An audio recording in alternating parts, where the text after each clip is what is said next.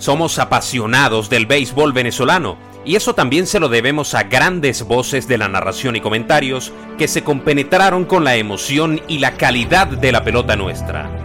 Delio Amado León, Carlos Tobar Bracho, Pancho Pepe Crocker, Arturo Celestino Álvarez, Musiola Cavallerí, Luis Enrique Arias, Felo Ramírez, Boc Canel, Juan Bené, Andri Osorio, Reyes Medina, Alvis Cedeño, José Aníbal Manso, Pedro Sarlengo, Gonzalo López Silvero, Mario Duboy, Pepe Delgado Rivero, Miguel Todé, Manuel Correa, Fernando Guedes, Humberto Beto Perdomo, Fernando Arreaza, Alfonso Álvarez Díaz, Carlos Feo, Luis Enrique Sequera, Pascual Artiles, Luis Manuel Fernández, Joan Urdaneta, José Rafael Rodríguez, César Arriba, Freddy Chercia y nuestro destacado Alfonso Saer, el narrador. Ellos y tantos otros más, de la mano de grandes comentaristas de nuestro béisbol, entre los que destaco a Rubén Mijares, Carlos González, Carlos Alberto Hidalgo, Chiquitín Etedgui, John Carrillo, Tom González, Humberto Acosta, Héctor Cordido, Damaso Blanco, Carlos Castillo, Giner García, Antonio Soler, Tony Mérola, Manuel Rodríguez, Efraín Sabarce, Fridmar Álvarez, Carlos Balmore Rodríguez, Edgar Pacheco González, Germán Cartaya y mi compañero de labores, Ignacio Serrano. Sobre buena parte de estos recordados profesionales, a través de memorias, anécdotas y sonidos para el recuerdo, estaremos hablando en este episodio de Haces Podcast. Quédate aquí.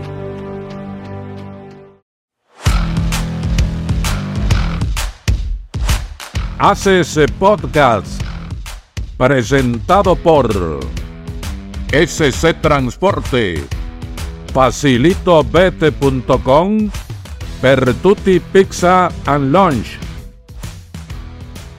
hay una relación directa entre béisbol y radio y eso se mantiene incluso con el avance de la tecnología. Yo diría, Alfonso, que es un amor eterno, un idilio permanente entre el aficionado, la radio y el béisbol. La gente, por más que ahora los recursos hayan cambiado, existe mucha más tecnología, el avance de la televisión, las redes sociales, hay tantas cosas que han mejorado el espectáculo desde el punto de vista publicitario pero sigue la radio siendo un poder, un poder inigualable que no ha sido desplazado en ningún momento y que ha convertido esa junta radio oyente en un ejemplo vitalicio para el béisbol profesional, al menos en Venezuela. Pero no creo que sea un fenómeno exclusivamente venezolano, sino que se registra en cualquier parte del Caribe y en los mismos Estados Unidos. Cada equipo necesita su circuito radial y la gente se acostumbra a seguir de lleno las transmisiones que se hacen por radio porque, repito, hay una armonía, una cercanía, un lazo muy estrecho entre el aficionado, la radio y el béisbol. ¿Y dónde ha estado la magia de escuchar los juegos por radio, incluso preferir oírlos por radio? Ahí es donde uno, uno se da cuenta, no es que sea la radio por tecnología, el recurso preferido de tantos años en el béisbol venezolano. Lo que tienen que ver allí son las voces, Alfonso. Es cierto que no es exclusivo de Venezuela, pero vaya que nuestro país se ha dado el lujo de tener a los mejores del Caribe en ese trabajo. Dicen que el primero que transmitió un juego de pelota en el país fue Esteban Ballesté por allá por el año 30 del siglo pasado. Posteriormente vinieron voces como la del negro Prieto, Oscar Prieto Ortiz, el viejo negro Prieto, Pablo Morales, en aquellos años del béisbol del 41, cuando el Campeonato Mundial de Venezuela. Posteriormente, en medio de Enrique Vera Fortique, Alcide Delgado y otros narradores muy reputados de la época, surgió el nombre de Pancho Pepe Crocker, a quien llamaron la voz deportiva de América se enardece Willy Pep, tiene la carga, pega izquierda al cuerpo, Sandy le pega un terrible derechazo sobre la mandíbula, se han doblado las piernas de Willy Pep, Willy Pep acaba de bajar la guardia, Sandy lo acosa por todo el ring y parece que va a ser noqueado en este decimoquinto round.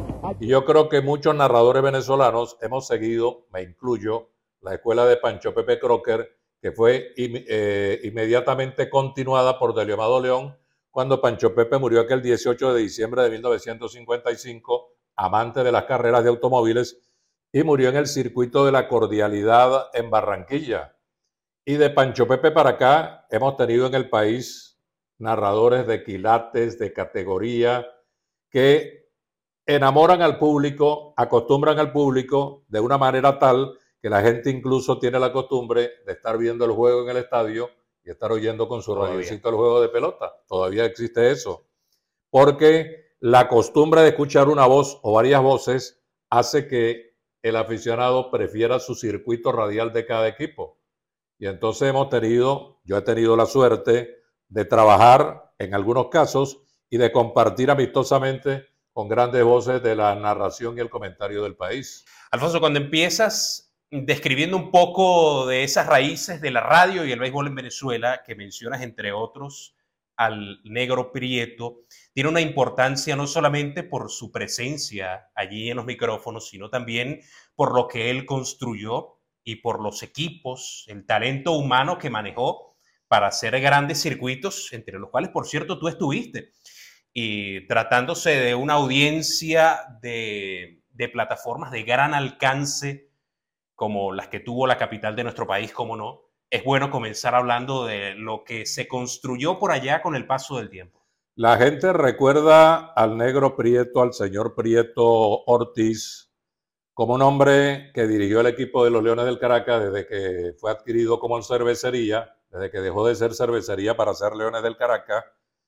y lo recuerda como un gerente general, como un presidente del equipo, como un hombre que actuaba casi exclusivamente en el terreno de juego con su club. Pero el negro Prieto era un hombre dedicado completamente también a la radio y por eso su circuito en Radio Rumbo, que era un poder extraordinario como emisor en el país, por eso el negro Prieto también se preocupaba mucho por el estilo, que la calidad, la categoría que tuviera su circuito radial Tenía Radio Rumbo que se escuchaba en cualquier rincón del país en el exterior. El negro Prieto tenía la facilidad de contactar figuras del momento. Hizo de Delio León la primerísima figura de la narración deportiva de béisbol en el país. Bateando Gogel, 59 empujadas, 3.35 de promedio. Le tira ya, va batazo grande para el center field. La bola se va, se va, se va, se va, se va. de Kogel. Dándole la vuelta al cuadro. Aquí viene empujando cuatro carreras, las números 60, 61, 62, 63. Estuvo allí también a Carlos Tobar Bracho, estuvo André Osorio, estuvo Luis Enrique Arias. Yo trabajé una temporada, valga decir que yo me hice definitivamente narrador, era narrador de ratos, de momentos, y me hice narrador cuando el negro Prieto me vino a buscar y me llevó para los Leones del Caracas diciéndome, usted es narrador, usted tiene que trabajar conmigo. Y yo hice la suplencia, hacía la segunda de Leomado León, que era por supuesto la voz estelar del circuito de los Leones del Caracas. El negro cuidaba mucho eso, se situaba detrás de uno en la caseta y empezaba a darle toquecitos aquí, eso no es así, cálmate, sube, baja, esto no se dice así. Entonces, era un hombre preocupado por la radio porque él había sido hombre de radio antes de tener el equipo del Caracas con Pablo Morales. Vaya responsabilidad, ¿no? Comenzar una carrera de narrador, esta que va rumbo a los 60 años, Dios mediante, cubriendo las espaldas de, de Amado León. Esa es, una exigencia mayor, amigos y amigas de Haces Podcast. Y, y por esos años, de los 60 y cómo no, en lo sucesivo, el Caracas tuvo Dream Teams de circuitos radiales y ya vamos a hablar de varios de esos grandes staff de narradores y comentaristas. Pero es que la radio no se limitaba allí, los circuitos de radio del béisbol en Venezuela. Cuando hablamos de maestros, no solamente era el que narraba y el que comentaba. El locutor comercial era un fenómeno, era una exigencia que estuviera a la altura del espectáculo en todo sentido. Y hasta el mismo operador no se permitían fallas, como no debe haberlas, pero creo que uno, uno escucha historias relatos del pasado y uno entiende que el listón de exigencia era bastante alto. Sí, exactamente. Y es que en Venezuela no solamente concurrían narradores del patio, narradores acreditados del país, sino que vimos cómo año a año venía para acá, por ejemplo, el señor Rafael Ramírez Arias, Felo Ramírez. La bola se va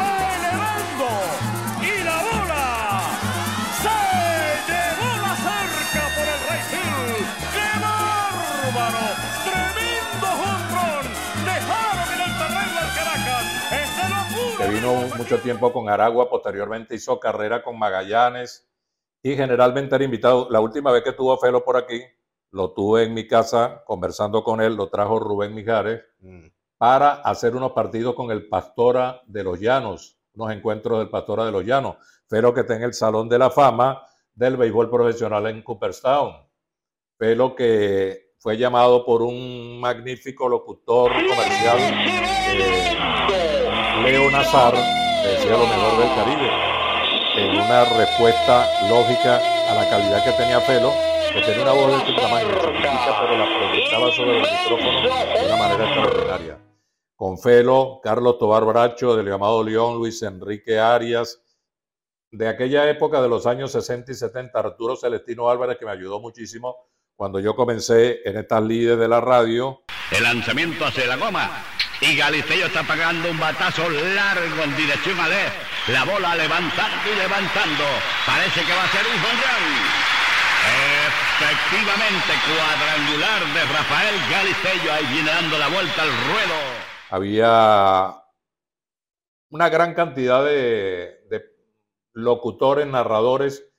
Me disculparán que se me vaya alguno porque este es un programa Sí. totalmente improvisado, no tenemos nada a la mano, pero había una gran cantidad de narradores y comentaristas que hicieron una base para que la gente disfrutara escuchando el béisbol, para que la gente muchas veces prefiriera escuchar el béisbol a verlo por Sí. televisión o hacer las dos cosas. Por eso es que la radio y el béisbol son una magia en la pelota profesional de Venezuela y eso vale para todos los ocho equipos cuando tienen sus circuitos radiales bien armados. Cuando no hay un buen circuito radial, no hay suficiente proyección, no hay suficiente ganancia con el aficionado, porque la radio es un fenómeno de la comunicación social que con todos los adelantos que tenemos en esta época sigue estando muy vigente. Sí, una vigencia generacional indiscutible. Con Facilito Bet juega fácil y cobra seguro a diario. Únicos en procesar tus retiros en tiempo récord y todos los días del año. Facilitobet.com. Cobra fácil. Cobra seguro.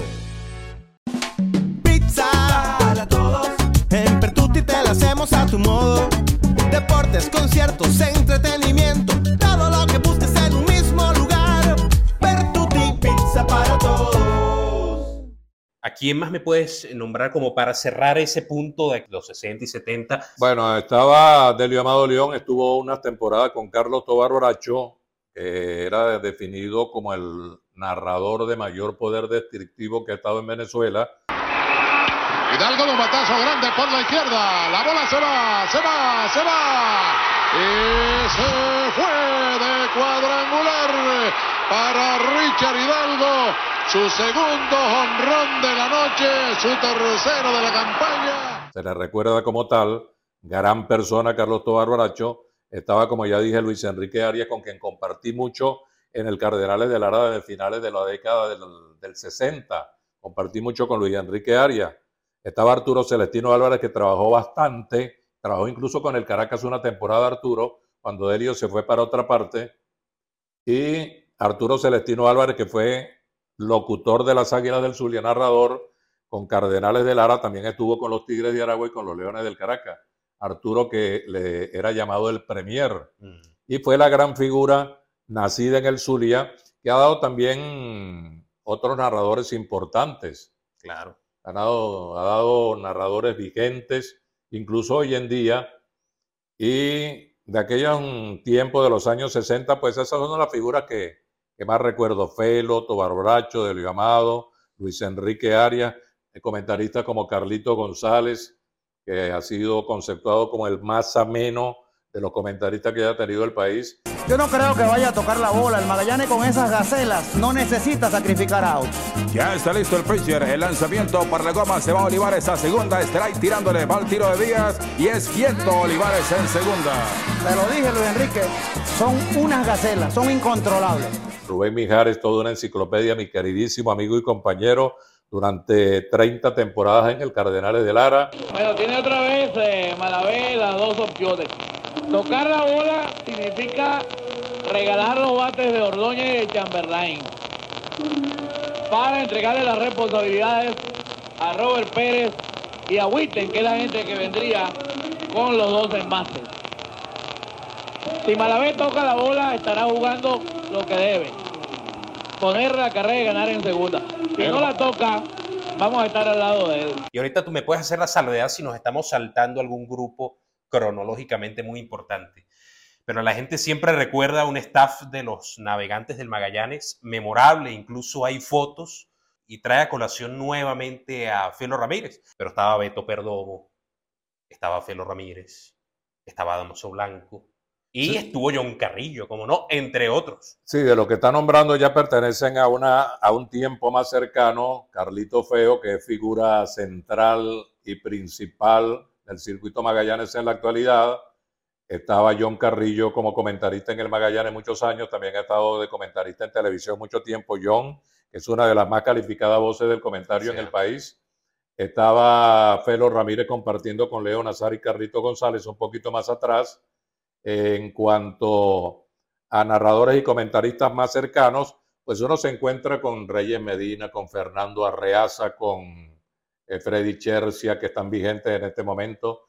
Se encuentra con Pascual Artiles, con el inolvidable Humberto Beto Perdomo, que dejó un estilo, una manera de narrar única, únicos, eh, un gran amigo que definitivamente entretenía. Batazo hacia lo más profundo del left center field, tomando altura, amigos. La bola atrás, atrás, se va, se va, se va, se va. Y la botó. Es un bárbaro. Un honrón, amigos, que lo está disfrutando intensamente Robert Pérez aquí. ¡Qué clase de palo! Para tu personal ejecutivo y tus encomiendas, SC Transporte. Nos movemos con tu empresa a nivel regional y nacional las 24 horas. SC Transporte. Arroba SC Transporte guion bajo.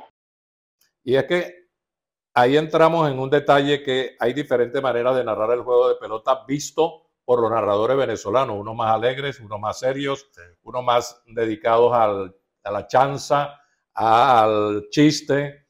Pepe Delgado Rivero, por ejemplo, que estuvo también trabajando con, con, dos equipos o tres equipos aquí en Venezuela. Estoy dejando de momento nada más y nada menos que Marco Antonio de la Caballería, el Museo de la Caballería. Cuando hablamos de un estilo muy particular, el museo decía que había que agregarle alegría, que el béisbol era alegría, que era sabor, que era disfrute.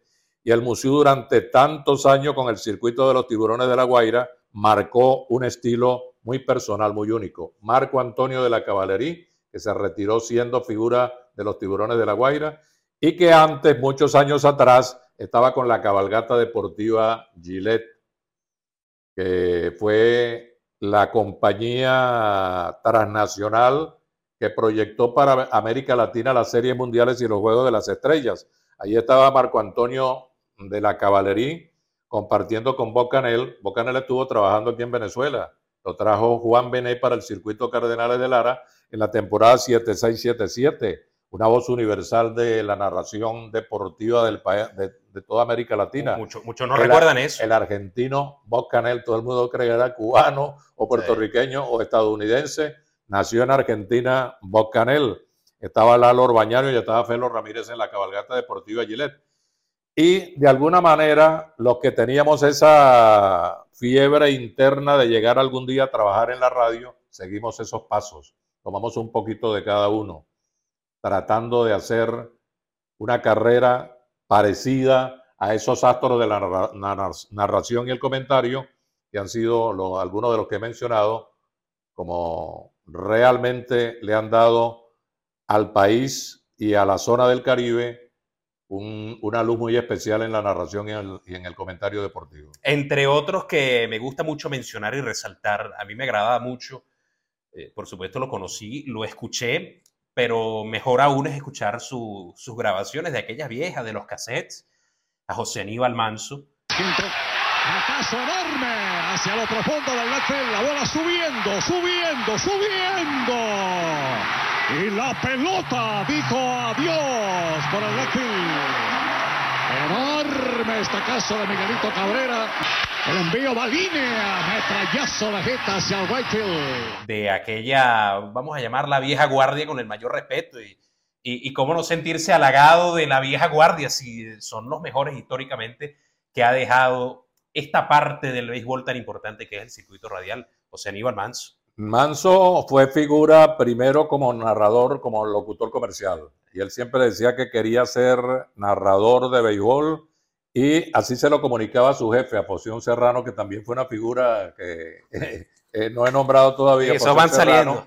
Que sí estuvo al frente de los circuitos del Magallanes y el Aragua en un tiempo. Finalmente se quedó con los Tigres y dejó, se fue temprano de la vida, eh, Serrano. Y entonces Manso, José Aníbal, que le decían la culebra cariñosamente, José Aníbal, se convirtió en un narrador de fuste de primera calidad con el circuito de los Tigres. Fue a trabajar después, llamado por Rubén Mijares, cuando Rubén fue gerente general de Caribes, se lo llevó con Carlos Tobar Bracho para Oriente, para Caribes, y posteriormente, allá en los años finales de su carrera, él quería terminar con los Tigres y así terminó.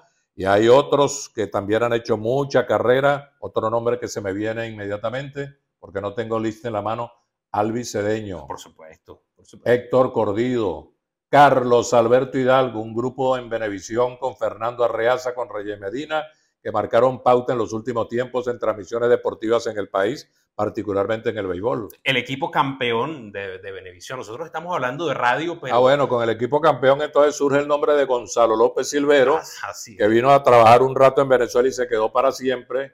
Murió no hace mucho tiempo en Miami. Nos encontramos con Mario Dubois, que también fue narrador de béisbol en Benevisión, y allí estaba con ellos integrando el trío del equipo campeón Delio Amado León. Así es. Nosotros hablamos de radio en este podcast, pero indudablemente hay un legado muy importante de Benevisión, sobre todo en, en la época en la que terminó de dar el golpe como, como líder en las transmisiones deportivas de Venezuela en los años 90 y ahí tenía ese gran staff al que se fue uniendo también Fernando Arreaza a mediados de los 90, hasta tener un grupo que hoy coincide con las generaciones que disfrutan a tiempo completo y recuerdan esa época del béisbol profesional de Venezuela. Son ciertamente el equipo campeón, una etiqueta que tomó Venevisión con toda razón, pero son varios equipos de transmisiones que pueden llevarse un nombre parecido. Eh, hemos hablado de los grandes conjuntos. Bueno, es impresionante. La gente no ha prestado atención en el tremendo elenco que formó entonces un rato Pastora de los Llanos. Y hablamos de los Tigres de Aragua, de José Aníbal, de Foción, de los Leones del Caracas, de aquellos navegantes del Magallanes. Alfonso, tú de primera mano puedes contar una historia con Cardenales de Lara, que por supuesto, esto lo digo yo para darte la voz a ti, eh, comienza contigo. Todo el nervio y el gran momento del juego final de la 97-98. 12 strikes, una bola, dos outs. Prepara Kelvin Escobar. Ve a primera. Lanza. Consulta la ¡Somos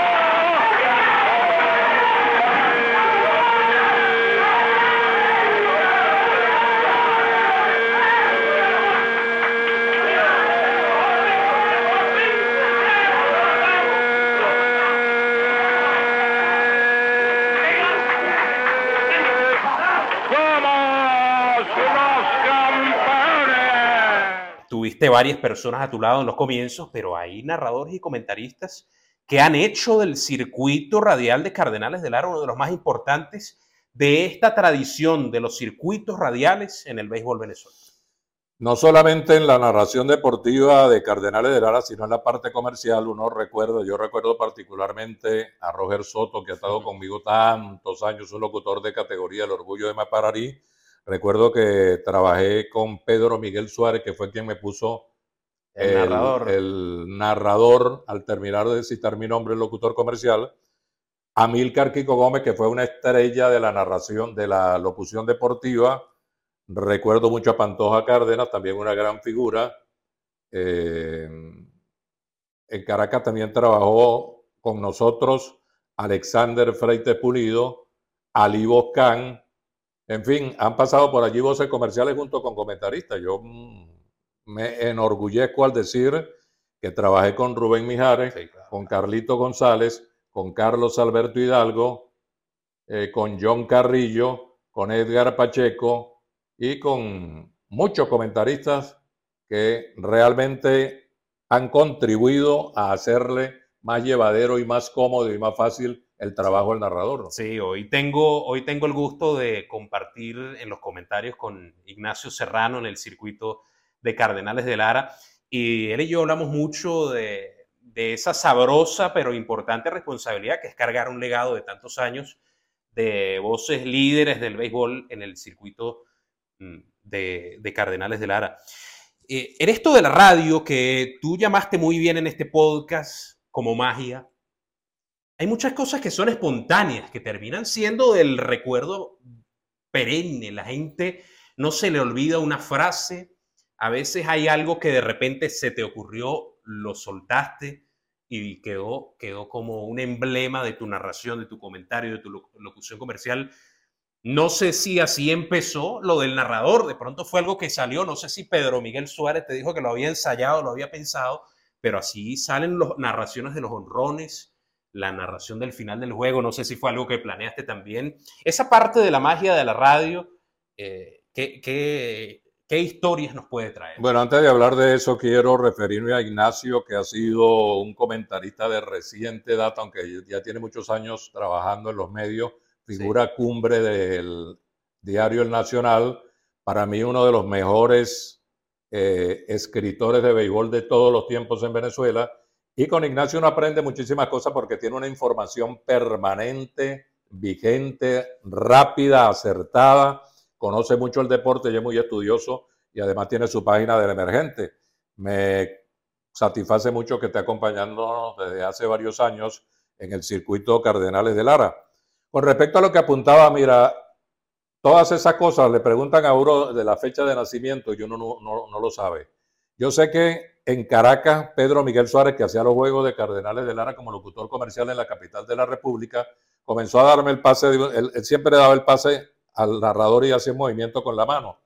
Entonces empezó a decir, y ahora Alfonso Saer, el narrador, y ahora Alfonso Saer, el narrador, y eso se quedó por allá por los años 80, 81 sería eso. Lo popularizó Amílcar Gómez, que vino a trabajar con Cardenales, que era un locutor que volaba con las cuñas bien dichas eh, con una alegría formidable. Y, por ejemplo, lo del jonrón de largo alcance, sobre todo cuando son nuestros, y el final del juego también de largo metraje cuando es nuestro, eso salió solo. Yo no tengo fecha de nacimiento, decir, voy a, eh, tal día comencé a decir esto. Y hay tantas cosas que lo acompañan a uno, tantas historias que necesitaríamos unos cuantos podcasts para hablar de esto, de la radio. Los tendremos, de, los de anécdotas de las empresas que han estado anunciando en el, en el circuito radial, en los circuitos radiales del país. Hay historias con respecto a cuñas, a menciones comerciales verdaderamente importantes que están en la memoria de la gente, igual que una jugada, que un título, que un campeonato, que una acción de juego, que un cuadrangular eh, excepcional. Hay tantas cosas que relatar que la gente me dice, Alfonso, tienes que escribir un libro. Yo escribí pelotas y pedales, pero me quedé muy corto, porque realmente hay tantas cosas que revolotean, que se mueven allí en la memoria, que retosan en la mente y todavía no están totalmente dichas. Bueno, ojalá con los comentarios podemos animarlo a ver si sale una futura edición de un libro con más historia. Esto es enriquecedor sabroso de leer, de escuchar. Mira, hablando de esas cosas que quedan en la gente, yo nunca te había dicho esto fuera, fuera de, esto, de los micrófonos. Hay gente que a mí me saluda, a mí, y me empiezan a decir la cuña de LSC, de la casa del contraenchapado. A mí, pero es una manera la gente de saludar, pero mire cómo la gente recuerda eh, algo que quedó convertido en, en un sello del circuito de Cardenales, porque era simplemente la presentación de Lini, Alfonso, pero de, pronto marca y voz se ligaron para quedar en el tiempo y en la mente de los fanáticos. 38 años estuvo la Casa del Contraenchapado como cliente en la transmisión del béisbol de Cardenales de Lara. Los hermanos Gugliota siempre, ya no lo hicieron más porque la empresa tomó otro camino y no siguieron anunciando, pero lo hicieron durante 38 años. Que haya una marca en el béisbol con esa cantidad de años, realmente hay que buscar bien en los circuitos radiales. que haya permanecido una empresa anunciando en el circuito radial durante tanto tiempo. A mí mucha gente en la calle me saluda diciéndome, ¿cómo está la casa del contraenchapado? ¿Cómo Como va si la-?" fueras el dueño. Sí, sí.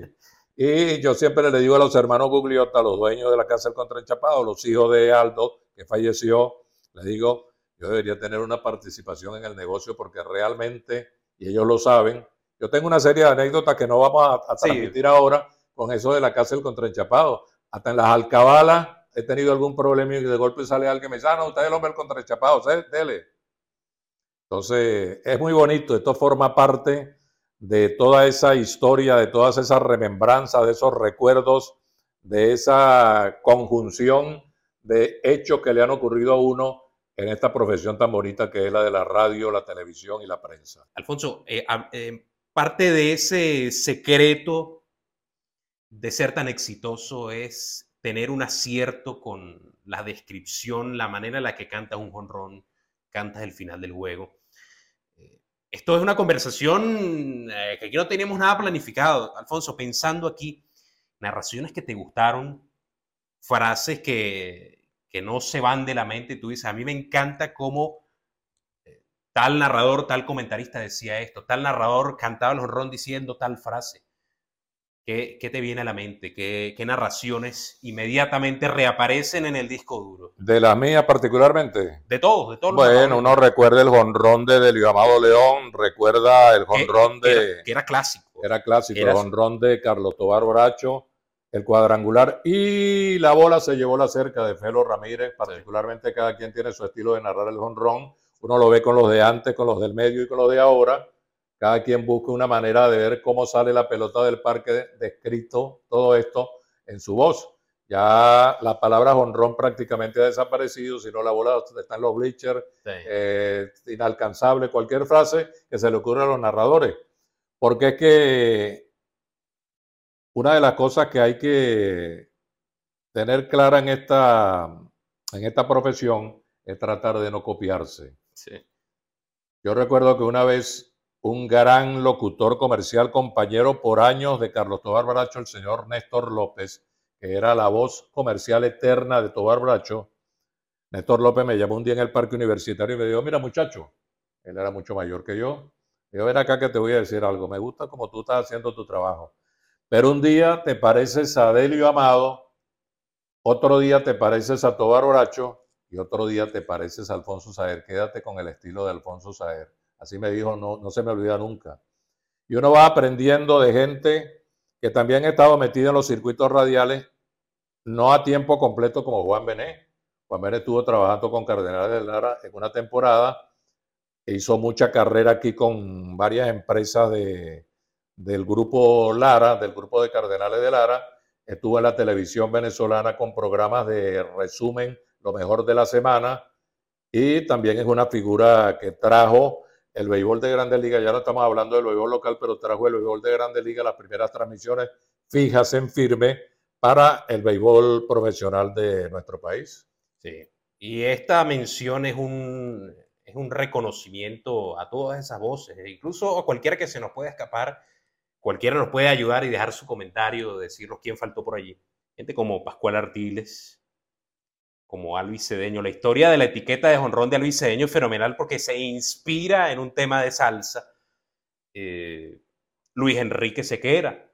Otro dueño tiene esa bola, dice Luis Enrique. Gran amigo, gran profesional Así es. y gran narrador. Y la, la de Ponti también es muy buena, la de Alfonso, Alfonso Álvarez, Díaz. Díaz, que también ha hecho gran carrera en la televisión en la radio, particularmente con el circuito de La Guaira. La bola cruzó la frontera, suele decir Ponti, muy vigente y uno de los grandes hoy en día.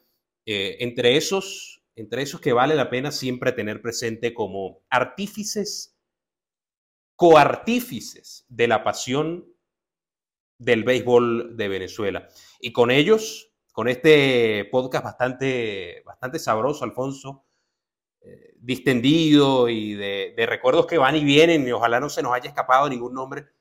eh, conclu- Seguramente sí. concluimos con la promesa de que tendremos un episodio eh, más adelante habla- hablando de estas historias y de estos protagonistas de la radio y la televisión también.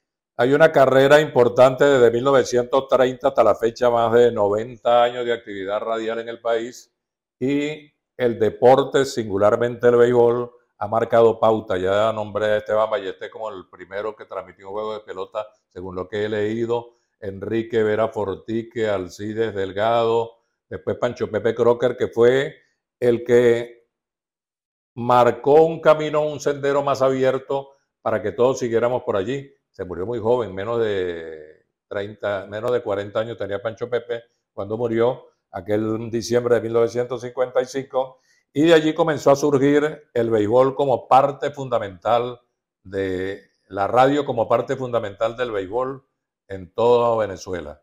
unos episodios muy bonitos, llenos de historias, de anécdotas, de pasajes importantes, de sufrimientos, de equivocaciones, de problemas, pero siempre la radio y el béisbol marchan paralelamente en una llave, una yunta indisoluble.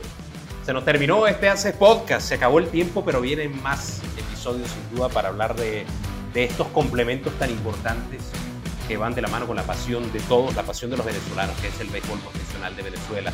Seguimos hablando de béisbol en Hace Podcast.